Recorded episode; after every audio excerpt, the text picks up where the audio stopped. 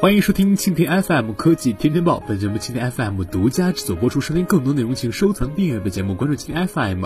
科技频道。戴尔与 EMC 或在本周达成并购协议。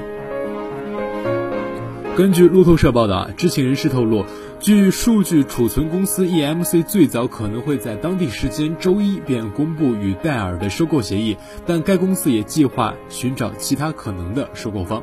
知情人士表示啊，EMC 在与戴尔的并购协议中加入了可以继续寻找买家的条款。那么，EMC 被允许寻找其他潜在收购方，并且如果 EMC 与其他公司达成并购协议，该公司可以在支付一笔费用后终止与戴尔的协议。那么这样一条条款在企业并购案中并不常见，这表明 EMC CEO 约瑟夫·图奇试图是为了日后好说服公司的其他股东。那么戴尔就是 EMC 寻求并购的最佳选择。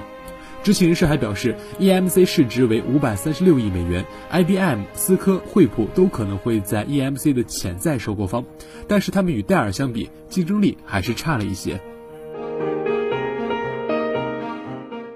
另外一名知情人士补充称，戴尔与 EMC 以及与贷款银行之间的谈判在周日尚在进行，两家公司希望在周一或周二公布协议。那么，戴尔本轮收购 EMC 的交易将是科技行业里面规模最大的一笔并购记录，这将帮助只在目前以 PC 市场为主业结构单一的戴尔开拓其他更快增长速度、利润规模可观的市场。例如数据管理和存储服务市场，从而实现业务发展的多元化。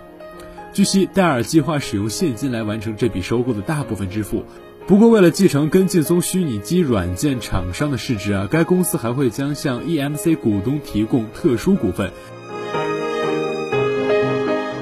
可以继续寻找买家的条款啊，对收购方来说啊，也不是没有风险。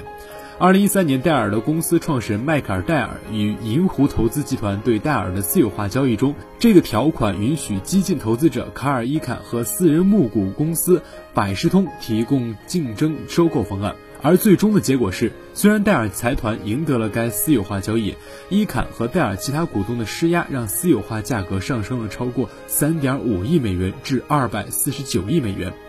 而这一次，EMC 目前也面临着激进投资者。好的，以上就是本期的科技天天报。收听更多内容，请收藏订阅本节目，关注蜻蜓 FM 科技频道。